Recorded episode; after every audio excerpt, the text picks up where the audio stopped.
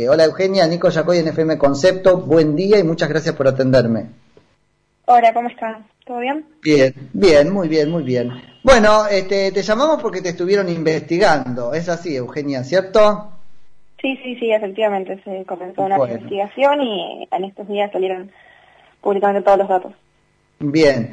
Che, contanos, ya está mal que te investigaran de la manera que le hicieron, pero este, bueno, para la audiencia, sos una de las investigadas por este colectivo, ¿cómo es que se llama? Reacción conservadora. algo así? Eso. Este, pero vos empezaron a investigarte cuando eras menor de edad. Sí, yo tenía, la investigación comenzó en 2019 y no por una cuestión especulativa de nuestra parte, sino porque ellos mismos, cuando hicieron pública esta investigación, investigación entre comillas, porque la investigación no tiene nada, pero cuando hicieron esta investigación, eh, y publicaron los datos, dijeron en, sus cuentas de Twitter que habían comenzado en 2019, con lo cual yo tenía 17 años. Sí, tal cual. Hay una investigación en el silencio, porque a la manera de lo que pasó a le pasó a Agustín Laje, qué sé yo, a vos nadie te contactó para pedirte una nota o algo así. No, fíjate que em, lo que pasó fue que Agustín Laje, en su momento, a él, en este caso Juan Elman, que es uno de los periodistas, le, le pidió una nota en el 2018, un año antes de comenzar la investigación. Agustín Daje, muy predispuesto como siempre, le dio una nota, una entrevista de tres horas, a lo que Juan lo que hizo fue acortarla a 15 minutos y eligiendo las peores partes, ¿no? Se entiende todo muy de mala leche. Entonces en el 2019 Juan se volvió a contactar con Daje para decirle que querían escribir un libro sobre las supuestas juventudes o la supuesta eh, cómo se involucran los jóvenes en la política, pero sobre todo desde un punto de vista ideológico que, nos une a, a la AGE, a mí y a un montón de, personas que estábamos en la lista.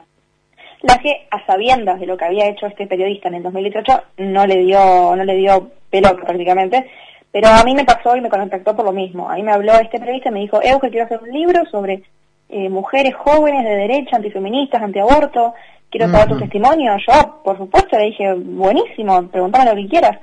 Yo le di una entrevista, le, le dije, digamos, cómo, que, cómo es que pensaba, mi ideología, cómo había llegado a pensar de otra forma, y nada más, no es que le facilité ningún dato, tampoco mi universidad, porque no iba a la universidad, con lo cual claro. Eh, yo, públicamente no, no suelo decir a qué universidad voy o a qué sede, eh, y, estas personas lo publicaron. ¿Cómo? No, no, y que me parece bárbaro. Claro, entonces, bueno, estas personas lo publicaron y el hecho que a mí también me jodió un poco es el hecho de que me hayan tenido que mentir para sacar la información. Ellos tranquilamente me decían, queremos hacer una lista negra y poner tu ideología en la lista, pero vení que te la digo, no tengo problema, pero ¿por qué mentir diciendo que vas a hacer un libro si...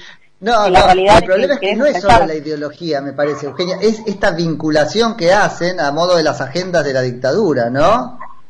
Sí, totalmente, digamos, vincular el es novia de, es amiga de, eh. es una locura, digamos no puedes publicar ese tipo de datos personales de las personas. Tampoco puedes hacer una lista. Digamos, si vos querés investigar con lo que se sabe en las redes sociales, digamos, no más allá de lo que se muestra en las redes sociales. La dirección de una persona, bueno, es como estoquear prácticamente. Pero hacer investigación y reunirlos en una lista es lo grave del asunto, ¿no? Sí. Bueno, esto de reunir, mira, traes una palabra que es muy propia de los servicios de inteligencia. ¿Viste? Los servicios de inteligencia tienen mesas de reunión, se llaman. Juntan la información. Ya sé que el periodismo también analiza, pero esto tuvo mucho de, este, de eso. Y vuelvo, de, información privada e incluso de información eh, que no viene al caso, que si sale con mucha ropa, con poca ropa, esto también tiene un sentido estigmatizante. que son los que dicen ser feministas y ponen la relación es amiga de, novia de, o sale con poca ropa en el caso de Luis la vecino. Pero también no solamente eso, sino que hay personas que tienen la cuenta anónima por decisión propia o por la razón que sea tienen la cuenta anónima y no querían compartir sus nombres reales. Y esta gente les publicó nombre y apellido o incluso en otros casos publicaron información falsa. Que eso es bueno, más grave. Eso que traes es todo un tema porque uno podría no estar de acuerdo con, con, esto de que yo, por ejemplo, tomo con pinza la opinión de los que nos escriben con un seudónimo o anónimo, pero están en el derecho de hacerlo porque la, la regla de juego de la red social te lo permite. Claro. Entonces, este, ya ir a deschavar el nombre de alguien, ahí también tenés un buen punto, porque eso está mal. Eugenia, ¿qué te pasa con esto que hacen y que es tan distinto de lo que pregonan? Porque en definitiva es refacho lo que hacen.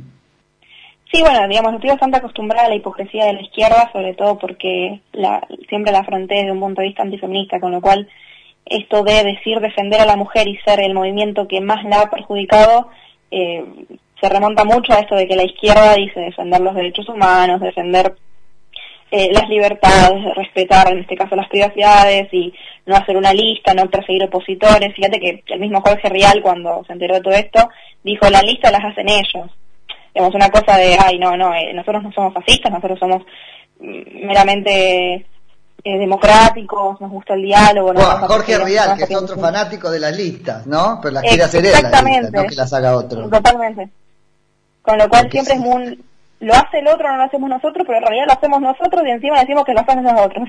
Sí. Che, Eugenia, vos te llevas bien con esto de que, bueno, que cuentan lo que pienso, no tenés ningún drama con eso. Eh, ¿Dónde te sentís vulnerada por esto que pasó? Digo, ¿sentís en algún punto una cierta inseguridad? Porque ahora sos carne de cañón de cualquier militante que te identifique. ¿Qué, qué, qué te pasa con eso? Sí, digamos, a mí la molestia que esto me, me generó es el hecho de que hayan publicado mi ideología. Digamos, no es el hecho de la ideología puntual o de los datos específicos que sobre mí escribieron, sino el hecho de que lo hayan escrito. Entonces, no es tanto lo que se dijo de mí, sino el hecho de que se haya dicho, porque no tenían por qué hacer una lista negra con personas que opinaban distinto que ellos, financiados por una organización eh, internacional, no tenían por qué agruparnos en un grupo, establecer las relaciones que había entre cada uno de nosotros, decir dónde estudiábamos, qué estudiábamos, la edad que teníamos, de qué provincia éramos. Entonces, hay ciertos datos que uno prefiere guardarse, por la razón que sea, todas son válidas, independientemente de querer o no guardar datos personales, que estamos en todo nuestro derecho, el hecho de que nos quieran agrupar como una especie de, digamos, que nos pongan contra un paredón y digan, bueno, este es tal, este es tal, este es tal, eso es lo que a mí me molesta, el hecho de la... Ayer hablábamos con Dina Resinowski, diputada nacional, que también aparece en la lista, y nos decían la gran mentira de esta publicación es creer que somos una constelación que trabaja en red, porque no es así. Totalmente. Totalmente, te digo que vi, gente que, que, se odia, conectada entre sí, digamos, es amigo de y capaz que no tienen relación o, o es más, distintas ideologías. Tenía gente que es de ultraderecha con, y estaba también la UCR, con lo cual sí, sí, sí, están todos puestos en una misma bolsa, no sabes si con el ánimo de... Este, a propósito, ¿no es cierto? Sí, sí, sí, sí. Como para aglomerarnos y decir, bueno, todos estos tengan cuidado que son los operetas de Twitter, que no, no somos nadie, no somos no estamos organizados, de hecho estamos demasiado desorganizados, ni siquiera tenemos un grupo consolidado de personas que reunimos una cierta cantidad de seguidores y decimos, bueno, nos ponemos de acuerdo y pasamos nuestros tweets por acá para darnos a tweets. No, no, nada, nada, nada. Con lo cual es siempre todo... Tu, metodología es que tuiteas lo que querés y simplemente eso que querés pegó en un montón de gente y ahora tenés un montón de seguidores. Totalmente, yo siempre digo que mi opinión de manera positiva o negativa repercute. A muchas veces ha repercutido más de manera negativa que positiva y me lo han dado ahora se ve que, de, digamos, de una mayor manera positiva, pero no quita el hecho de que a mí nadie me paga, a mí nunca me pagó nadie, y tengo la libertad de tuitear lo que quiero, porque al fin y al cabo la única limitación que tengo son es la censura del mismo Twitter, que algunas palabras no te las permite, pero más allá de eso es mi opinión, y, no me está financiando nadie, no me está pagando nadie, no estoy organizada con nadie. Es lo que yo creo los datos, de tu, los datos de tu celular o el wifi que te lo pagas vos. O sea, eso es una democratización de la conversación en el fondo. Y yo creo que lo que les preocupa un poco y les molesta es eso. Y que te contestaron en espejo. Eso, ellos sí, al menos en lo aspiracional, trabajan como red. Entonces. Sí, totalmente. ¿No? Entonces los ven a ustedes como lo mismo. Fíjate que se organizaron, se organizaron entre seis y las personas que no salieron a la luz, digamos los nombres de los que participaron, pero ya decir que la IPPF, que es una internacional, una organización internacional, que financia clínicas abortistas y que también destina fondos a distintas organizaciones de Argentina que se proclaman a favor de la izquierda, del feminismo o el aborto. Con lo cual ahí se está planteando una red organizada para operar en contra de, en este caso en contra nuestro, pero no deja de ser una organización. Sí, es una risa porque yo leía que uno de los de, los descargos era, bueno, al final no es tan distinto de lo que pasa en Wikipedia. Es que ellos trabajan así también en Wikipedia. Es un modus operandi. Claro. Totalmente. ¿No? A, Wikipedia también lo han teñido de su color ellos. Sí, digamos, modifica la información a su gusto. Totalmente, totalmente. Che, ¿vas a ejercer algún tipo de acción legal o te basta con esto de ponerlo público? Yo siempre prefiero primero el, el rechazo, digamos que se busca un rechazo a nivel social, porque digamos no te sirve nada iniciar una acción legal si ves que la sociedad no, no, no está al tanto de la situación, con lo cual lo, es muy, es primordial a mi parecer dar a conocer el caso y que las personas lo repudien, y eso fue lo que pasó. Ahora, hay acciones legales, eh, sí, van a, van a empezar sobre todo personas más perjudicadas, como puede ser el caso de Iñaki Gutiérrez, que a él le pusieron información falsa. Directamente, le dijeron que era actor de Waldo Wolf cuando es falso, con lo cual él junto con demás personas, como puede ser Dana, en el Presto, Lupe Batallana, Agustín Laje, Javier Milei, digamos, si ellos van en conjunto, yo me uno a, su denuncia, pero hay personas a las cuales... Porque además es mentira que es gratis este, accionar judicialmente. Te sale plata, te cuesta esfuerzo, te indignás porque las causas no se mueven. O sea, hay una barrera que no es física enorme para, para este, la reivindicación judicial, digamos. Sí, eso de ay, denuncio y ya está, no. No existe, no es así. nunca es tan fácil, por más que conozcas abogados y te den una manaza para hacerlo, ¿viste? Así que, qué sé yo. Pero bueno, Eugenia, quedas reivindicada entonces, por lo menos en este espacio. Ah, muchísimas gracias.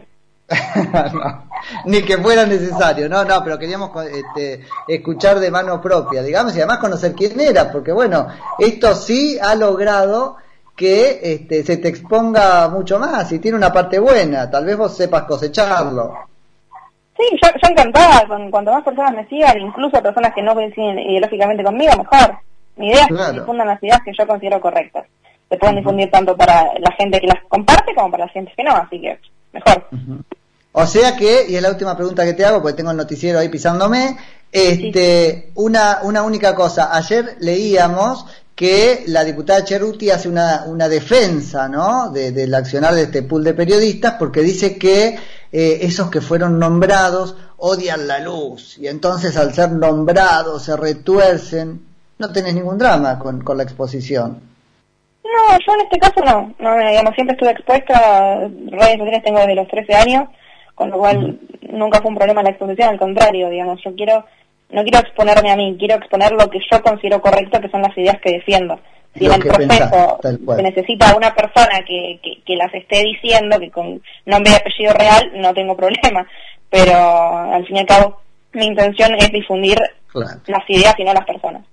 Y lo que hay que decirle a Cheruti, ahí me parece que una cosa es que la exposición la decidas vos y otra que la decida ella y sus amigos, ¿no? Ahí hay una vulneración del derecho humano, hasta una violencia de género. Claro, o sea, eh, decido yo si eh, publicar en qué facultad de estudio, qué estudio eh, y demás, no ella. Totalmente. Eugenia, te mando un beso y muchas gracias. No, muchísimas gracias a vos. Es Eugenia Rolón, que es influencer y bueno, una de las investigadas en este pool de aparentemente seis este, periodistas y que se dio en llamar, nunca me acuerdo, ¿cómo es? Reacción, conservadora.